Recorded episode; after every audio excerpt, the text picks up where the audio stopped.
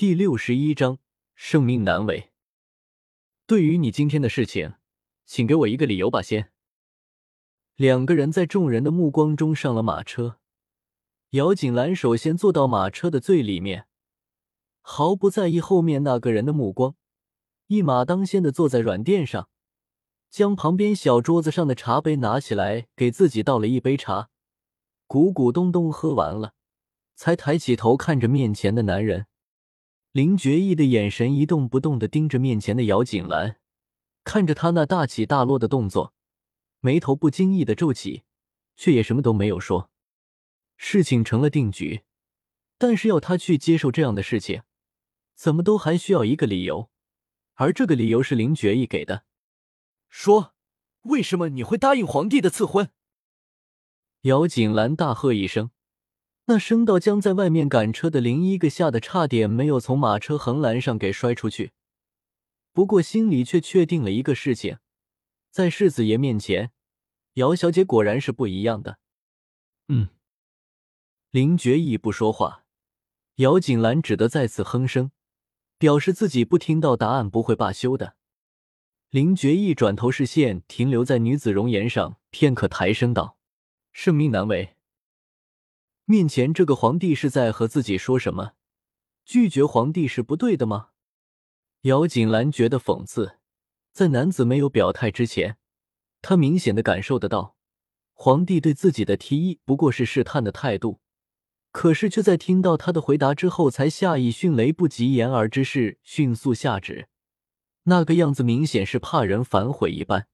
他可不会认为皇帝是怕自己反悔不接圣旨。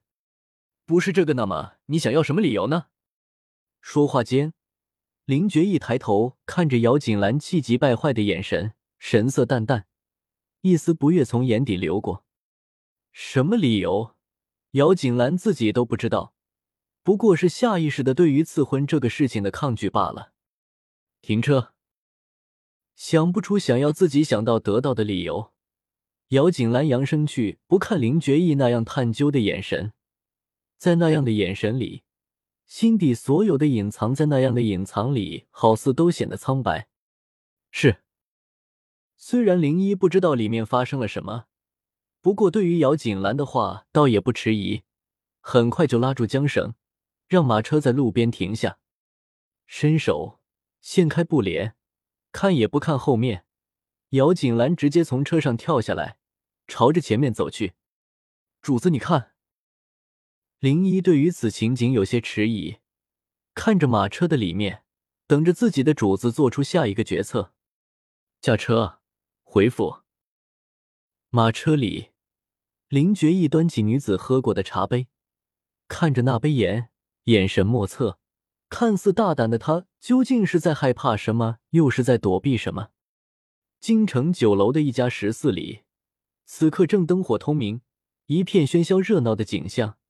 昨日因为林世子抱走了姚国公府大小姐，成为京城里人们热议的焦点吧。不过图他们也就是说说，毕竟那些对于他们来说实在是离得太远了，而离他们近的也不是没有。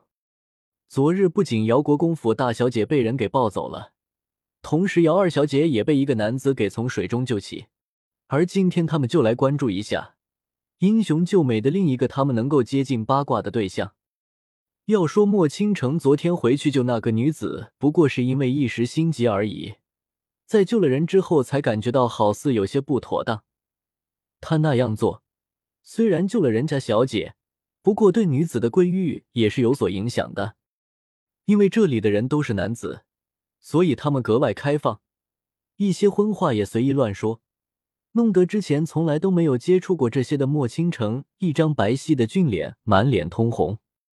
姚锦兰并不知道自己在哪里站了多久，只是莫倾城下来的时候，一出门就正好对上姚锦兰漆黑深邃的眼神，那样浓烈带着情感的眼神让莫倾城有些奇怪。他并没有看见过这个女孩，却不知道为何她要用这样的眼神看着自己。其余的人也有些惊讶，看着站在那里的姚锦兰，好似是正在等人一般，就是不知道他等的是什么人呢？旁边人的絮絮叨叨很快就落入莫倾城的耳朵里，他这才明白，原来面前这位小姐是姚国公府的大小姐，昨日他救的那位小姐的姐姐。此时的莫倾城还没有像是前世一样被权势熏陶，被姚希韵的温柔所迷惑，面对着一个姚景兰如此浓烈的目光，心里有些忐忑。却不知道众目睽睽之下，自己到底该作何反应。而周围的人好似也看出了点门道，不由得推让着让莫倾城走过去，戏谑道：“莫让美女多等了。”莫倾城被众人推到姚锦兰的面前，不由得那纳着回头望望，却引来众人鼓励的目光。走得近了，转头对上姚锦兰的目光，莫倾城这才发现。面前女子看着自己，眼神绝对不是他们所以为的什么暧昧的眼神，眼神漆黑浓烈，透露出些许的不善，甚至是带着恨意。莫倾城有些不明白，自己之前从未见到过这位小姐，却不知她为何会用这样的眼神看着自己。那样的眼神，好似他们之前不仅认识，而且还发生了很多不愉快的事情。如若不然。那样的眼神怎么会如此凌厉？莫倾城莫名有着这样的想法：如果眼神可以杀人的话，或许面前这个女子都已经将自己给千刀万剐了。姚大小姐，不知找小生有何要事呀？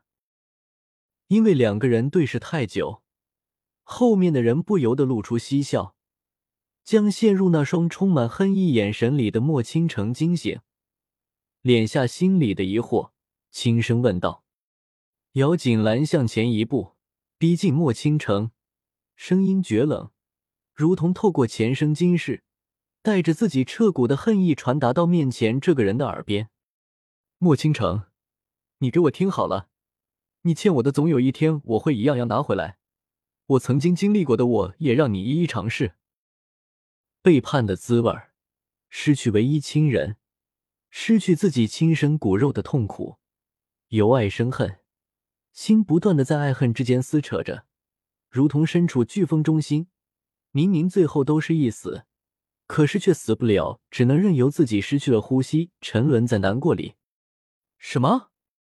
姚锦兰说的每个字，莫倾城都听清楚了，可是组合在一起的意思，他却不太明白，只能露出一副茫然的表情，看着面前的女子。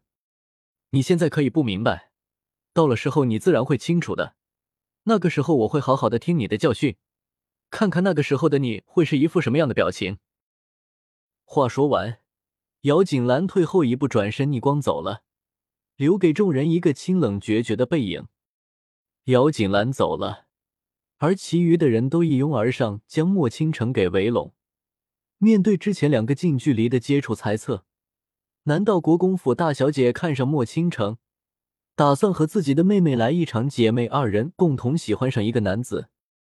有了这个猜测，众人都不由得羡慕莫倾城的好运。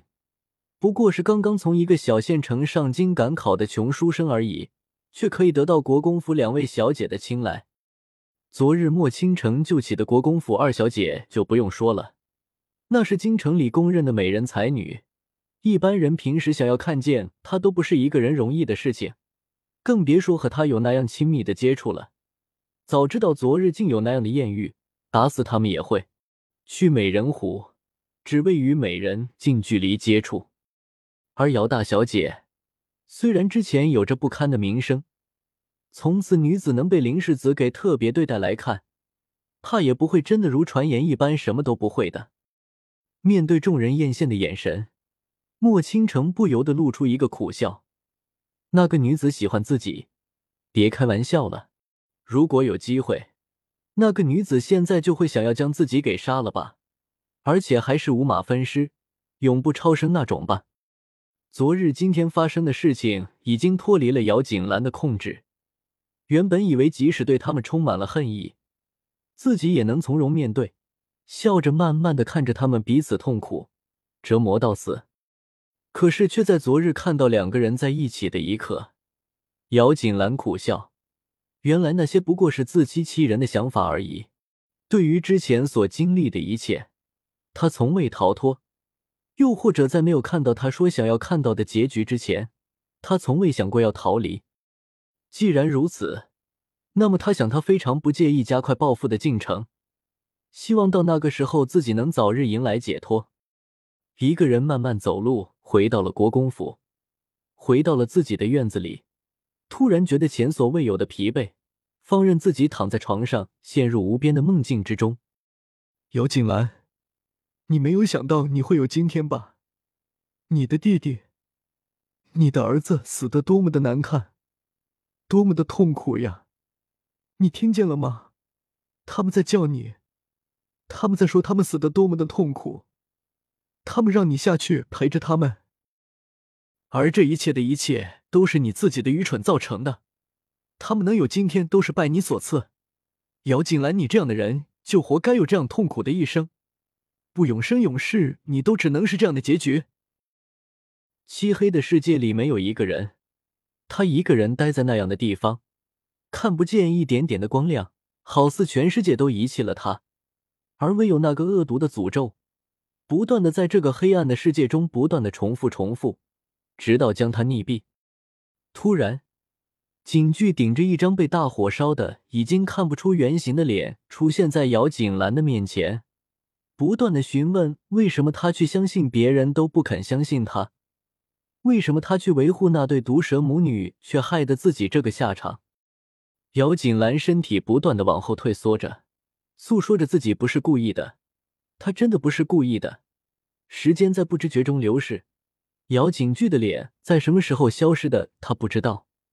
而接下来出现的是一团血肉模糊的肉团，那样鲜血淋漓。可是那个肉团却不断的飘忽到了姚景兰的面前，声音清脆的叫着：“娘亲，娘亲，娘亲，娘亲，孩儿想要出来看看这个世界，看看娘亲，这里好黑，孩儿好害怕呀！娘亲，娘亲，孩儿想要出来呀，你为什么不要我出来呢？”